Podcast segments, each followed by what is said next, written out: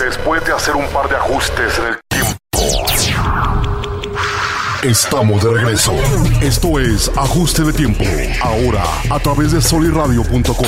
Queda con ustedes el sujeto más necio de la comunicación, Jorge Torres Bernal, el Soli. Esto es Ajuste de Tiempo. soliradio.com. Y ya volvemos, ya estamos de regreso. Él no me preguntó de qué trataba y yo no le platiqué de qué se trataba, pero ahora estoy con el maestro Gilberto Prado Galán. Muchas gracias, maestro, por estar aquí en Ajuste de Tiempo. No, el agradecido soy yo, eh, Jorge. eh, que fíjate que recordé una frase de José Martí que dice: Desventurado es el hombre que agradecer no sabe. Entonces, el agradecido soy yo, que nos podamos reunir y podamos conversar. Oye, muchas gracias, Gilberto. Eh, fíjate que Ajuste de Tiempo es un espacio para, pues, para escuchar en demanda. El podcast es, es eso.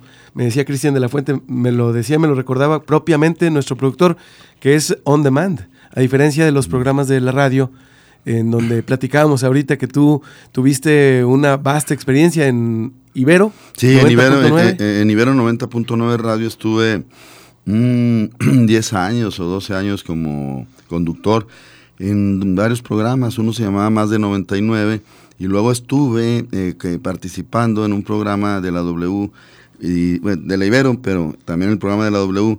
El de la Ibero era Noveno Círculo con Gabriela Barkentin. Eh, que ahora está en foro, eh, uh -huh. le, le, llaman foro Nadie TV, pero bueno, es que así le llaman, pero bueno, yo... Qué la, buena. Sí, pues la verdad es que estuve ahí y luego tuve unas cápsulas radiofónicas con Fernando Rivera Calderón eh, en El Hueso, con, con eh, Hernández Alcázar, Enrique. Luego Qué ellos bárbaro. tuvieron alguna diferencia, pero, pero pues yo siempre me llevé bien con ambos y, y tenía mi, mi cápsula. Y con Nacho Lozano, un, una cápsula también en la W que era En Busca de la Belleza. Entonces me desdoblaba, creo yo, que con fortuna, tanto en Ibero 90.9 Radio como en la W. Oye, además, maestro, digo, empecé así diciendo, yo no, él no me preguntó de qué trataba, yo no le platiqué de qué iba, porque la verdad es no, que... No, es que, como decía Alfonso Reyes, los mexicanos somos los mejores improvisadores del mundo. Sí, señor. La improvisación es una de nuestras características principales. Y además, así como viene, vámonos. Como viene, sí, los sí, norteños. venga. Venga, el primer lanzamiento hay que pegarle. ¿Tú andas de, incógnito porque no usas botas? Eso dijo Alejandro González Acosta. Es norteño, pero anda de incógnito, porque no usa, no usa botas ni cinto piteado. Pero ve de frente. No, sí, eso sí. Así es. Sí, el horizonte y veo de frente y, y, y, y me gusta, me gusta eh, sorprendiéndome yo mismo por la vida. Eh, y me refiero también al rubro literario, eh, sorprendiéndome de que, me dijo un amigo cubano, también Manuel Pereira me dijo, oye Gilbert, ya nada más te falta escribir sobre la vida sexual de la mosca de la fruta.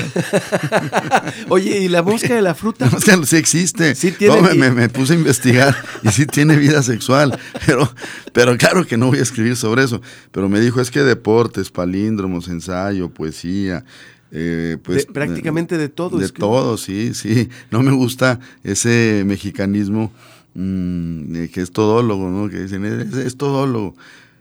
Porque también esta frase se conecta con la otra frase de que el que mucho abarca y tal.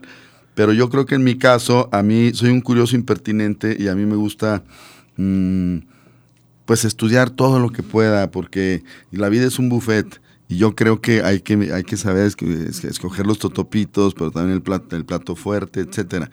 Y entonces, en ese buffet que es la vida, me gusta mucho un término que acuñó el gran escritor gallego aclimatado en París, eh, Julián Ríos, porque él acuñó el término escribir. Escribir. Es, escribir, eh, vivir, evidentemente, con la, la B de, de, vivir, no con la B de escribir, sino con la B de vivir. Escribir es una palabra que con, conjuga eh, la escritura y la vida. Y yo no disocio la escritura y la vida, porque hay gente que dice, no, es que una cuestión es la escritura y otra cuestión es la vida. Yo pienso que la literatura se, se um, irriga los capilares de la, de la vitalidad y viceversa, que la vida también le ayuda mucho a la literatura, es decir, que son dos, eh, no son asintóticas, es decir, no son disyuntivas, sino más bien son conjuntivas la vida y la literatura. Para mí es un honor tenerte aquí en Ajuste de Tiempo, Gilberto Prado Galán, porque Oh, eres muchas un gracias, Jorge. torreonense distinguido, pero además, además... Oye, eh, te cuento una anécdota cuando me dijo Héctor de Mauleón, oye, a ver, cinco laguneros distinguidos. Entonces dije, a ver, primero, el profesor Sobek. Sí, Y dijo, no, pues está muy bien. Segundo, Oribe Peralta, que pues, nació en elegido de la partida, pero pues es lagunero. sí, señor. Tercero, le dije, eh, ¿y ¿cómo se llama? Bueno, tercero era Oribe, ah, le dije Blue Panther, el, Blue ma- Panther. el maestro lagunero. Sí, claro que sí. Y luego, bueno, nuestros grandes escritores, Enriqueto Ochoa, dijo, muy bien. ¿Y quinto quién? Le dije, Carmen Salinas, dijo, no, vas de mal en peor. Oye, Muy buena anécdota, porque el profesor Sobek a Carmen Salinas. Yo no tengo nada contra Carmen Salinas, pero, pero él fue el que me dijo, vas de mal en peor. Dije, ay, madre mía. oye, ¿qué tan cierto es eso de que no hay lagunero que no haga daño? Fíjate que yo no he visto un, can- un canibalismo, y perdonen que lo diga, eh, eh, literario, cultural, como el que yo padecí, sufrí y viví cuando estaba en la comarca lagunera, porque yo sufrí los venablos, las, las flechas, las saetas de, de muchos escritores que, que, me- que me pegaban y en donde me dolía, Sí. y, y durísimas, durísimas las contiendas. Yo creo que eso forjó y de alguna manera templó mi, mi espíritu literario, porque ya cuando fui a la Ciudad de México dije, es la cancha grande, pues sí es la cancha grande, pero allá como somos, son, son tantos y, y tan distanciados por, por la, la- la monstruosidad de la, la ciudad que tiene todo lo bueno y todo lo malo al mismo tiempo, no veo esa, no, no veo eso. Como aquí somos muy poquitos, como que estamos en- Sí. encerrados. En un microcosmos. sí, en un microcosmos y entonces aquí eh, el que eh, yo digo que el que que el que la arma en la comarca lagunera la puede armar en cualquier parte del mundo. Está cabrón Sí, aquí. está cabrón. No, no, no, no, no, no. Aquí el más chimuelo trae. Mira, ahí dice el Sí. maestro Alan Sarmiento, dice, sí, Sí. a huevo. Perdón. Sí, sí, no, el que el- ya el que triunfa en la comarca lagunera ya es, es, es, es- es ganador del universo entero. Aquí el más tuyo es alambrista, como, como decía Panchina. Y lo de las trenzas también, y el más chimuelo, más carriel. y- Es que sí, no, la comarca lagunera tiene eso. No sé si es el agua, no sé si es, si es Peñoles, no sé si es el calorón tan terrible, no sé, pero sí es eh, el, el brazo que lucha y el espíritu que crea aquel famoso lema. ¿No te parece que somos Shelbyville? Sí, yo pienso que la comarca sí es para. Oye, Es que o- Gómez es Springfield. Sí, sí, exacto. Y otro, otro, la aristocracia rural. Y otro de los de los grandes, de, de- de- los grandes, pues está, está confirmado esto que digo con el Santos Laguna, ¿no? Eh, es un ejemplo nítido de que esa palabra que existe en el idioma español y que yo la aprendí en Madrid porque casi nadie la maneja de este lado del charco, que es longanimidad. Longanimidad es sobreponerse a las adversidades. Eh, longánime sería el adjetivo que se le endilga a alguien que se sobrepone a las adversidades. En mi caso propio, yo he tenido pérdidas muy significativas, la de mi madre en 2008, la de mi mujer en 2016. Por eso el 2024 creo que me voy a, me voy a- porque cada ocho años digo, en el 2024 me voy a, me voy a recluir. Ahora sí que Gilberto. confinamiento y sin mascarilla. Oye, Gilberto, larga vida. Te deseo larga vida y larga Sí. obra, porque además eh, eres conocido por tu obra y eres conocido también por los palíndromos. Sí. que, eh, me gustaría que por favor nos dijeras, para Bueno. quien no sabe qué es un palíndromo, porque muchas de las personas que escuchan ajuste de tiempo no van a saber qué es un palíndromo. Fíjate que di una charla sobre palíndromos, estas frases que se leen a contracorriente, de izquierda a derecha, derecha a izquierda, contrapelo, Como arte letra. arte letra, que ahora es arte deuda, porque pues estamos... Que la- Pero, Pero bueno, se está sembrando Y, y, luego. y- y estaba dando una charla a unos niños y dije el palíndromo emblemático, logotípico, Adama madura, da ruda mamada. ¿Qué ole? Y entonces me dijo mi amigo Fernando Rivera, por cierto, oye, está mi hijo aquí. Es uno de los que, ¿cómo estás diciendo eso? Le dije, es que es un consejo y manifiesto. Adama Madura. Da ruda mamada. Palíndromo, genial. Y me dijeron que era el mejor que yo había escrito, no creo. Pero bueno, es uno de los mejores, Sí, por lo señor. menos de los más divertidos.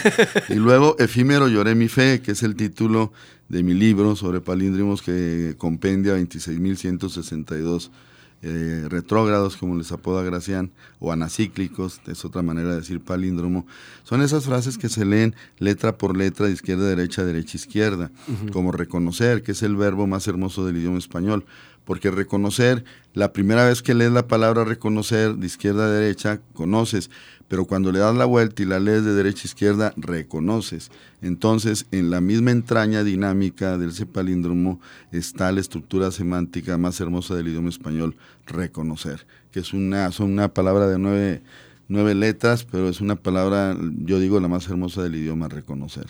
Mira nomás. Poesía al aire, maestro.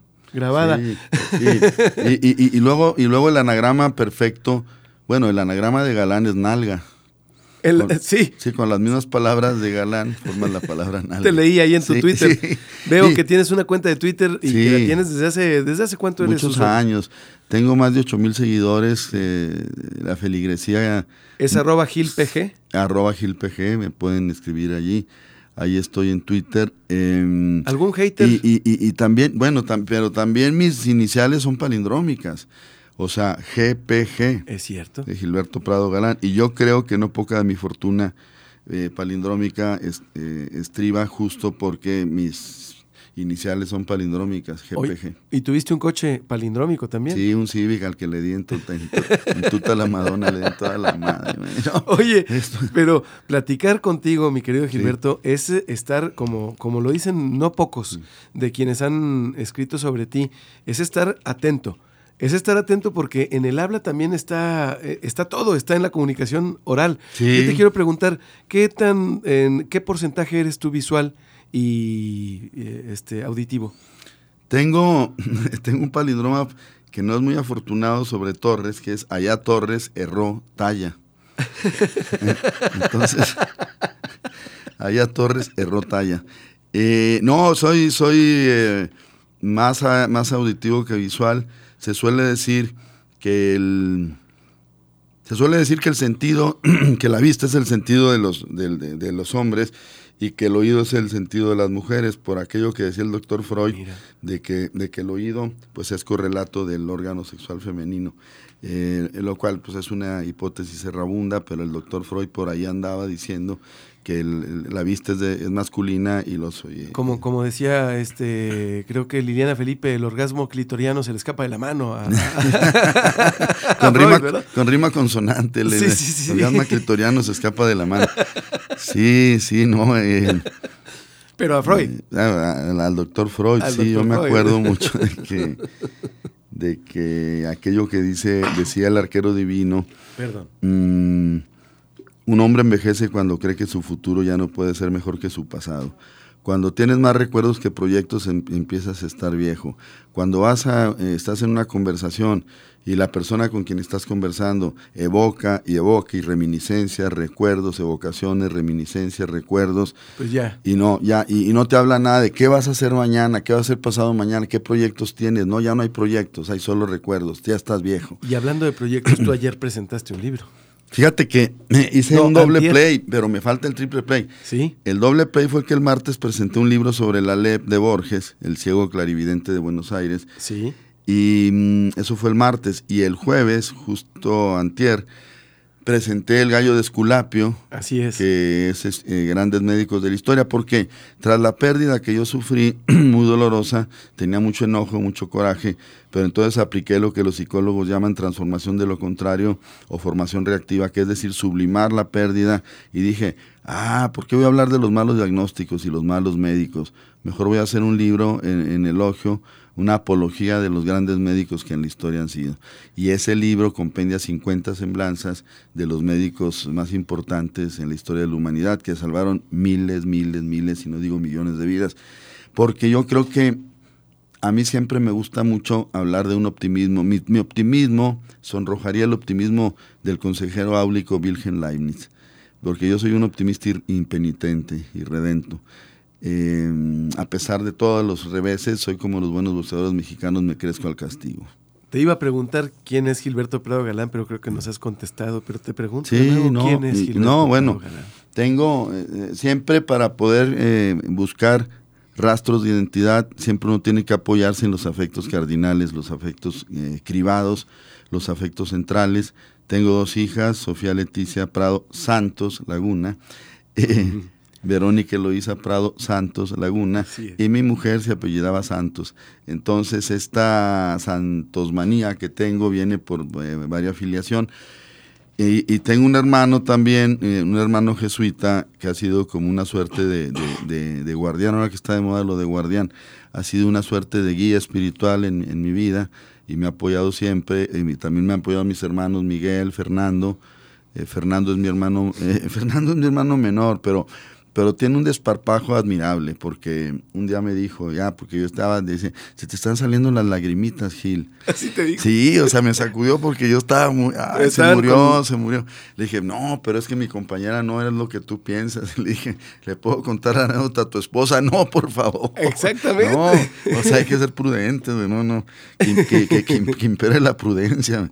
No le cuentes nada, nada más que tú ahorita estás, o sea, no tienes no tienes freno de mano, mm, tus hijas ya se mantienen solas, eh, lo, que, lo que tú ganas es para ti. Es para ti, ya estás. Tú te boleas los zapatos solo.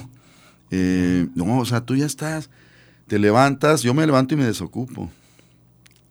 Pero tienes muchos proyectos. Tengo muchos proyectos, me desocupo, me refiero a que no tengo un horario institucional. Exactamente. Paz dice en Piedra de Sol, el mundo y sus horarios carniceros. Yo no tengo un horario carnicero.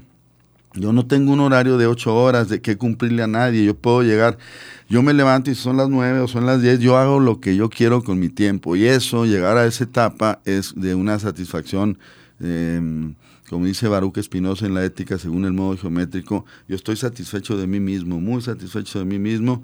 Escribo, produzco, estoy más... Eh, me siento para, para compendiarlo con esa frase sucinta del Nescafé mejor que nunca. Oye, lo celebro, me da mucho gusto. Sí, estoy, estoy muy fuerte, estoy muy contento.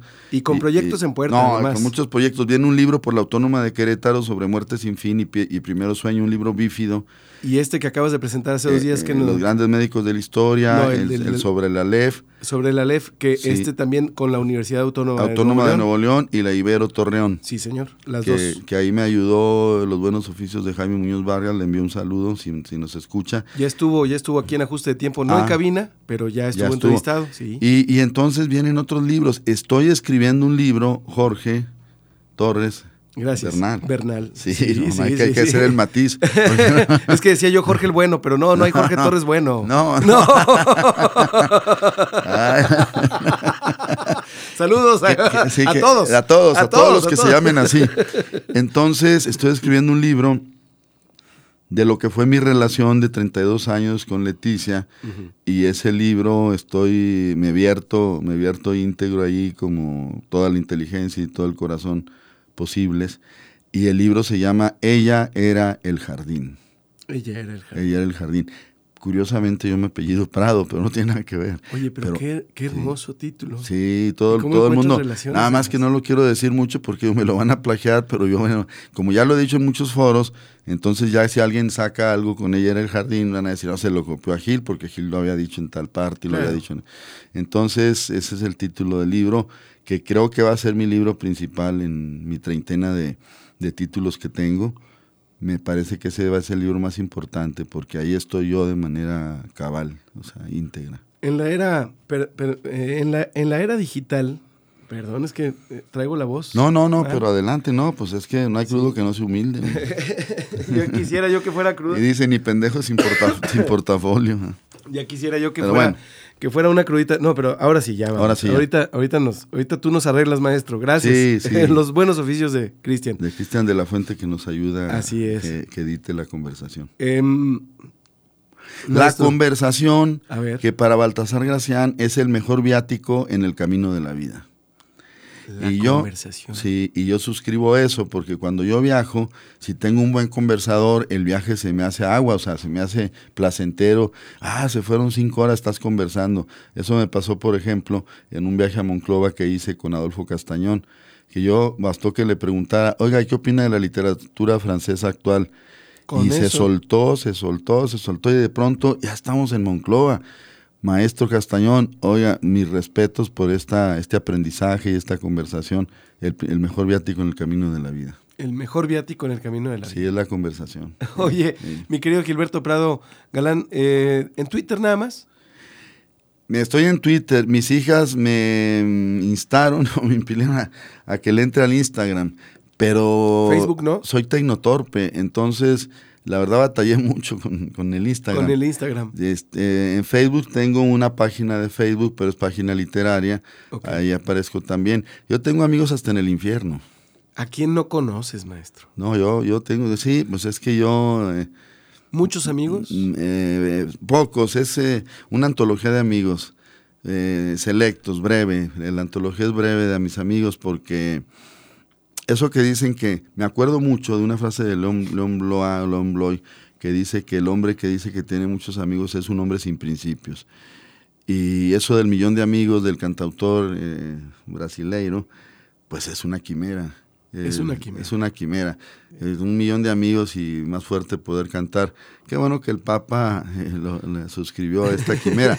pero, es quimérico, es quimérico. Los amigos son pocos. Me gusta más, por ejemplo, en contraste y en la otra orilla, lo que dice Alberto Cortés, ah, decía, a mis amigos les adeudo la ternura. ¿Y por qué se va ese, esa canción, muy bella canción de Alberto Cortés, estoy mencionando? Tiene otra, la del callejero, también me gusta mucho. Eh, eh, y esa frase que pues va contra el marxismo-leninismo eh, rabioso, furibundo, que es, era nuestro perro porque lo que amamos lo consideramos nuestra propiedad.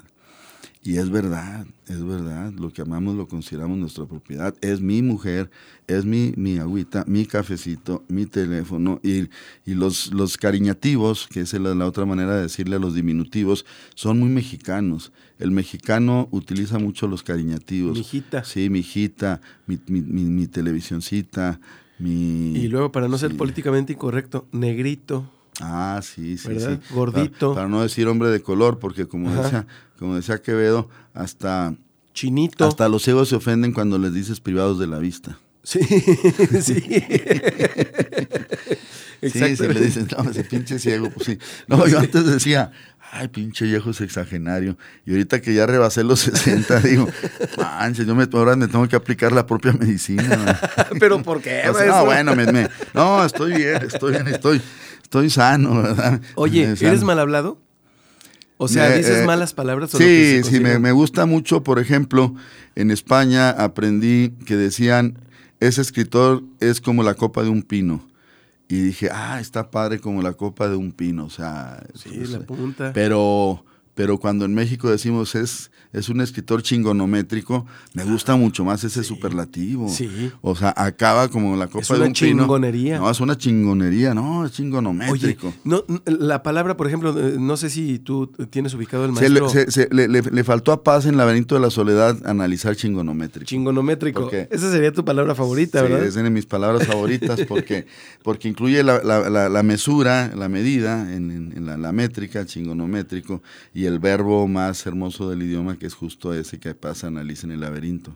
Ya no lo quiero decir porque dicen que ese verbo se tiene que decir en privado, que si lo dices en público suena mal, pero en privado si dices, no, pues decimos chingaqueritos, eh, chingonométrico. Además, lo padre del podcast es que se escucha en privado. Sí, en privado. Ah, bueno, es, que qué maravilla. Sí, estamos, haz de cuenta, estamos en una conversación con una persona, con quien nos está escuchando con sus audífonos. Pero, a ver, Tú ubicas al maestro Hermenegildo L. Torres, aquel que habló sobre, sobre la pendejez eh, ah, del mexicano y los tipos de... Que hizo su taxonomía, ¿no? De los pendejos. De los pendejos, y ahí se inventó toda una... Toda una sí, es que... Literatura, ya. Tenemos, tenemos unas, unas palabras en nuestro idioma tan, tan hermosas y tan... Les llaman altisonantes, no sé por qué, porque suenan eh, de manera muy fuerte, pero eh, y, irreverentes, palabras, eh, palabras tristes, como dice la canción. Eh, porque también me gusta a mí el, mundo de la, del arrabal literario, cumbanchero. Me gusta mucho, por ejemplo, escuchar a esos grupos de la década de los 70, de los 80, eh, los, los, Corazones Solitarios, Los Ángeles Negros, Los Bookies, Los Yonix, y como me dijo a mí, me dijo un amigo, eres naco de closet. Ándale. Oye, o como puso el The Economist hace días a, ah, al presidente, el falso Mesías, pero en Twitter lo andaban, andaban haciendo ahí la ah, de que el verdadero Mesías de México era el Buki. El Buki. Sí, ese es nuestro Mesías. No, no, no, es que el Buki sí, con todo eso eh, se, parece. Es que antes era Juan, Juanchis, ¿no? Y, yo me acuerdo cuando decían Camilo se cree Jesucristo. De Camilo esto tengo muchas anécdotas. Una que recupero, después se operó, ya tenía el ombligo en la espalda de tanta operación. Pero...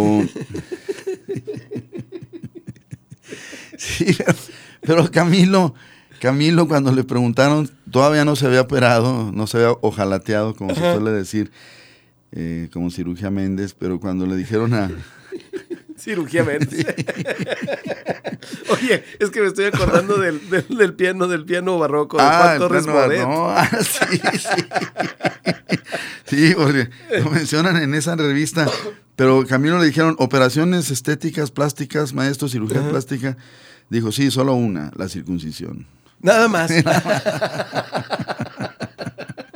Oye. Es, Camilo, el sexto de la familia Blanes. A mí me caía muy bien, a pesar de su. Sí, tuvo un hijo con una mexicana, Camilo. Mm. Mi querido Gilberto, eh, te, quiero preguntar, a ver, eh, este, mm, sobre, sobre libros, sobre música. Sí. Tres, que me digas, tres. Yo sé que la pregunta puede ser odiosa, difícil, pero pues, sirve para estos tiempos. Sí. ¿Qué tres libros son para ti considerados? No me vaya a dar el peñanetazo. Ay, sí, cómo que no, me acuerdo ni de dos. no, por favor. No, no, no, eh, me acuerdo de muchos. Em, sin duda la Divina Comedia. Yo creo que, fíjate que la anécdota es que Borges traía en su gabán, en el bolsillo de su gabán siempre un ejemplar de la Divina Comedia. La Divina Comedia. Era para él también su lámpara. La Divina Comedia es un, libro monumental, pues yo creo que el libro que más me, ha impactado. Las Confesiones de San Agustín me pegaron donde durísimo en, mi adolescencia. Es un es otro librazazazazo.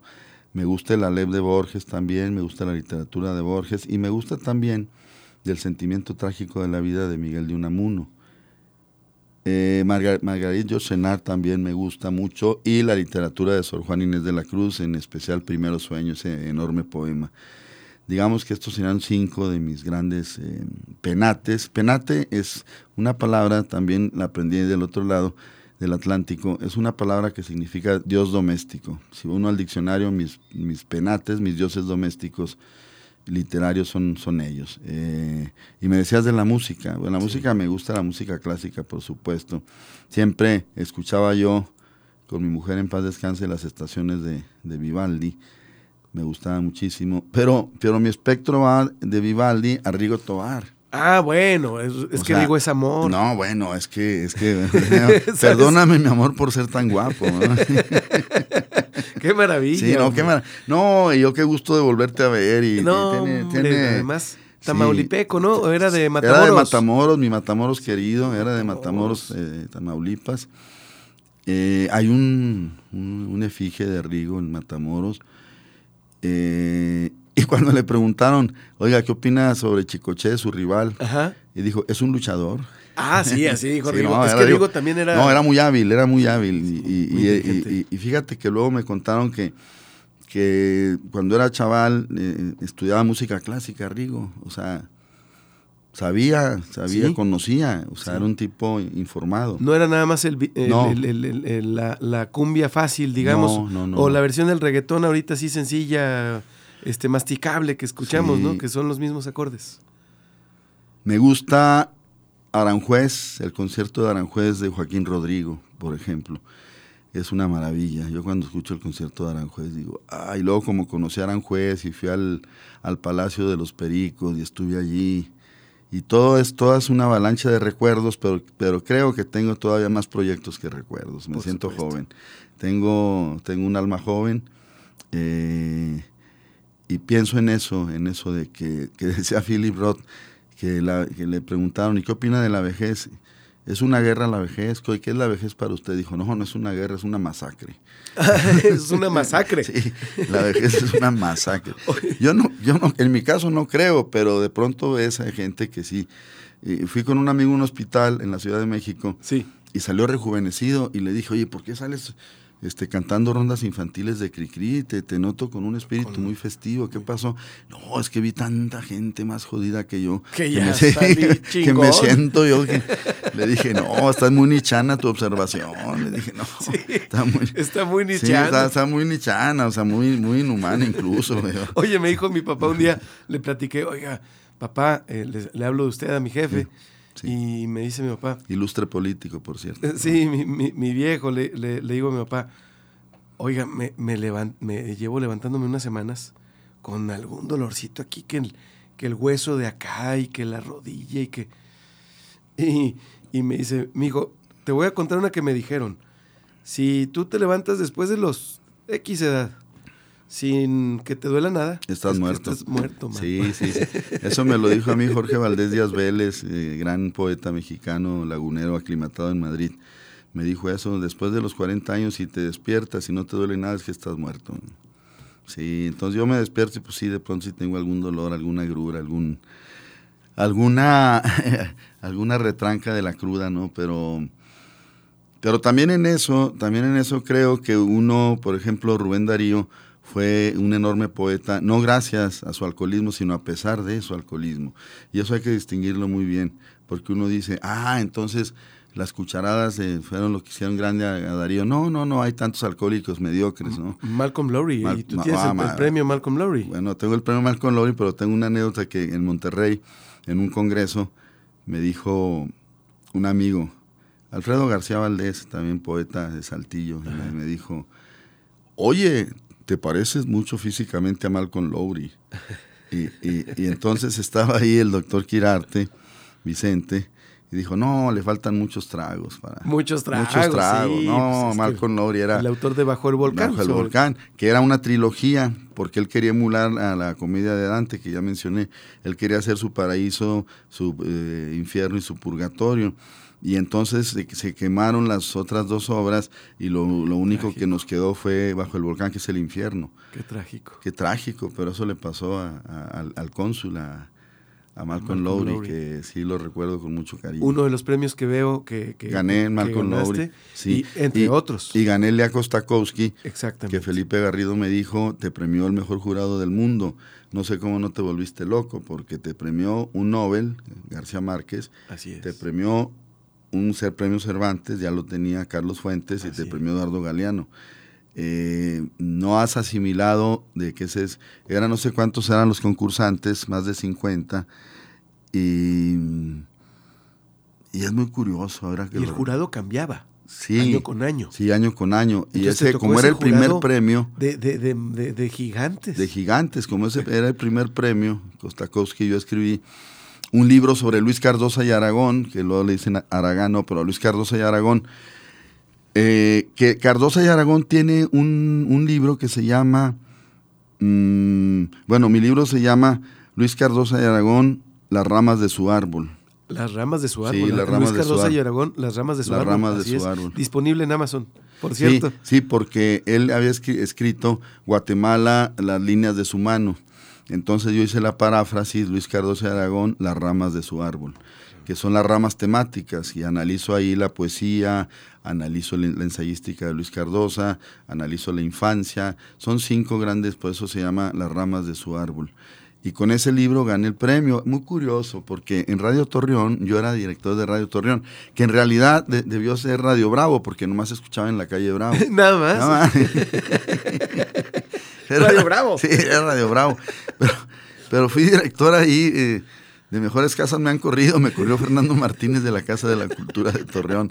Dice, vamos a prescindir de tu colaboración. "Ah, bueno, don pues". Fernando. Bueno, entonces, un día me dijo, me dijo mi secretaria, eh, era Marisa Marín, eh, me acordé del nombre, me dijo, le está llamando eh, un señor que se llama Pablo González Casanova, de México, de la Ciudad de México. ¿Le tomo la llamada o le digo que está ocupado? Ay, Y yo dije, Pablo González Casanova, ¿por qué me está llamando? Yo no sabía que era parte del consejo del premio Liaco Stakowski. Entonces me habla y me dice, oiga, soy Pablo González Casanova, y le quiero dar una noticia. Eh, usted siempre, primero le pregunto, ¿usted siempre ha vivido en Torreón? Le dije, sí, sí, sí, siempre he vivido en, mi Torreón de Babel. Torreón de Babel. Sí, mi Torreón de Babel, siempre vivido. Y luego me dice, es que usted es el ganador del primer premio eh, hispanoamericano Liaco Stakowski con el jurado tal y tal y tal y le quiero dar esa noticia. No, pues yo, yo estaba, eh, yo la verdad me cayó eso como, como el rayo que no cesa, como dice Miguel Hernández. O sea, yo dije, no es posible que yo haya ganado ese premio. Ah, porque yo iba a participar en ese premio y todos me decían, no, son grandes ligas. No participes, no vas a ganar. Ese, son grandes ligas y mira el jurado que es. No había una voz que te dijera adelante. Leti, Leti, en paz descanse, mi mujer me dijo, mándalo. Y le decía, ¿de verdad lo envío? Sí, envíalo, Gil ya lo, ya lo escribiste, envíalo. Y por eso digo que yo perdí una luminosidad muy grande, pero algo muy luminoso que se pierde, como dice el poeta.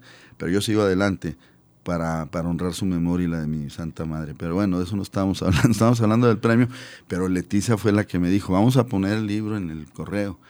Le dije, es que no hay ninguna posibilidad, está muy difícil. Dijo, no, pero tú ya lo escribiste. O sea, tú hiciste la tarea, entonces ya pone el libro en el correo. Y ya, nada más ponlo ahí. Sí. Cuando llego a la reunión del Botella al, Mar, los náufragos terrestres del Botella al Mar, y, les doy la noticia, entonces, entonces me acuerdo que Saúl decía, ¡qué golpazo! ¡Qué golpazo! Yo decía, ¿pero por qué dice eso? ¡Qué golpazo para nuestros enemigos! ¡Qué bárbaro! O sea, fue un éxito. Sí, fue un éxito, como diciendo, ¡qué golpazo! Yo decía, ¿pero por qué dice golpazo? Pero luego ya agrega, ¡qué golpazo para nuestros enemigos! ya con esto dice, tú ya estás en otra. Y una vez, me acuerdo que me dijo Saúl, lo quiero mucho y yo debo en gran parte mi formación literaria a, la a la sabiduría de Saúl Rosales Carrillo y lo tengo que reconocer, lo reconozco siempre, reconocer el verbo más hermoso del idioma. Llegó al Teatro Martínez y me dijo un día, como dice Alfredo Citarrosa, puedo enseñarte a volar, pero no seguirte el vuelo. Tú ya estás en otra, en, otra, en otra galaxia. Y le dije, no, no, Saúl, no, no digas eso. Dice, no, no, no, es que también tienes que creerte que ya estás en otro, en otro andariver, en otro carril, en otro... Y, la verdad que, que sí, pienso que sí, eh, uno siempre me preguntó alguien, ¿hasta dónde quieres ser reconocido? ¿O qué, hasta, qué, es lo que tú, hasta, hasta dónde aspiras? Le dije, no, yo siempre creo que he hecho más de lo que esperaba y menos de lo que espero. Más de lo que esperabas y, menos, de, lo, que, esperas. Hijo, qué... Sí, yo siempre creo que ya hice más de lo que esperaba, pero creo que... qué chingonométrica frase. Sí, chingonométrica, menos de lo que espero. No, así es, Jorge Torres Bernal. voy todavía por más, este... Porque me acuerdo de una frase de Antonio Machado que siempre la tengo tatuada en la mente. Y es esa frase que dice, eh, no goza de lo que espera por ansia no, no goza de lo que tiene por ansia de lo que espera. Y, yo, yo creo que debo gozar más lo que tengo. No goza de lo que espera por ansia, de, no goza de lo que tiene por ansia de lo que espera. Y entonces yo creo que debemos aprender a disfrutar lo que tenemos y no estar pensando, híjole, es que no ha salido mi libro en, en, Querétaro, y me falta esto, ah, voy a escribir una gran obra, ah, ella era el jardín, todavía no se publica. No, en este momento, con lo que tengo, yo tengo los em, ingredientes para ser un hombre feliz, porque me gusta la frase de Lord Byron, que la leí en el drama El Caín, que dice, eh, Lord Byron dice, ¿qué otra cosa es ser feliz sino hacer felices a los demás? Y cuando yo lo leí dije, ay, el Lord Byron, que era un hombre que rengaba, cojo y cojitranco, pero esa frase, ¿qué otra cosa es ser feliz sino hacer felices a los demás? La desplegó César Alejandro Quirós en una manta que está, no me acuerdo dónde, dónde está ubicada, pero, pero me la atribuyó. Y, yo le dije, no, es que esa frase yo te la dije, pero es de Lord Byron. Me dice, no, no, pero tú en tu ejercicio vital hemos visto que eso es lo que tratas de hacer y a la gente es lo que le tratas de manifestar, de que sean, que, compartamos y que, tengamos una felicidad compartida y que sí es cierto que cuando haces feliz a alguien tú te sientes feliz y, parece cursilería y parece frase de Mandino, pero es de Lord Byron y me gusta mucho porque yo creo que la vida así es, así es, hay que... Y, también me lo, lo, dice Galeano, Galeano dice eh, en Vagamundo, no Vagabundo, sino Vagamundo, que es un librito esbelto, pequeño pero contundente, hay una frase, un pasaje donde Eduardo Galeano dice, Dice, no se viene a este mundo para ganarle a nadie.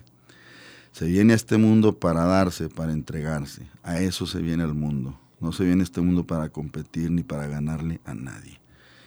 Y eso, pues, es filosofía de vida. Qué bárbaro. Oye, maestro, además, maestro durante varios, varias décadas, en varias instituciones académicas. Ah, no, sí, el taxista de la educación. no, me pusieron el Uber de la cultura. ¿Por qué? No, bueno, porque yo, he dado cursos, no sé, eh, Pedro de Gante, ahí empecé en Gómez Palacio. En Gómez Palacio y, y, tomaba dos autobuses, el Campo Alianza de Torreón Jardín y luego el Verde Rojo de Torreón Gómez. ¿Se puede tener los pies en la tierra cuando se deja de caminar? No, siempre hay que caminar porque las ideas llegan caminando. Entonces, Pedro de Gante, la Andrés Oniuna, la UACER, porque así irónicamente le decían, el Colegio Mijares, el Colegio La Paz, la Pereira, esto aquí en la comarca. Aquí en la comarca. Aquí en la comarca. Ah, las heroínas mexicanas, que yo pensaba que era porque se metían droga, pero no, las que les decían las heroínas. Di clases ahí ah, también. Sí. Sí, y, y, luego, y luego Tlalnepantla, Texcoco, la SOGEM, la UNAM, no, no, entonces ya el Uber de la cultura, ahora que me pensioné, digo, por fin llegó un respiro, ya una certidumbre económica que me va a permitir dedicarme en cuerpo y alma a la literatura, que es mi, mi, pasión y mi, mi motor. Y, y, sí voy a seguir dando clases porque es mi vocación ser maestro también, pero ya no, ya, no así tan, tan diversificado ni, ni tan, tan matado en cierta forma. O sea, creo que he llegado a un respiro, un, he llegado a una situación ya de, pues no de holgura económica, pero ya por lo menos ya tengo una certidumbre. Que pues siempre fui eso, siempre fui un, guerrero, un guerrero, modo guerrero. Y santista, sí, soy un guerrero. Oye, vamos a ganar además, ¿no? Sí, vamos ¿Pronóstico?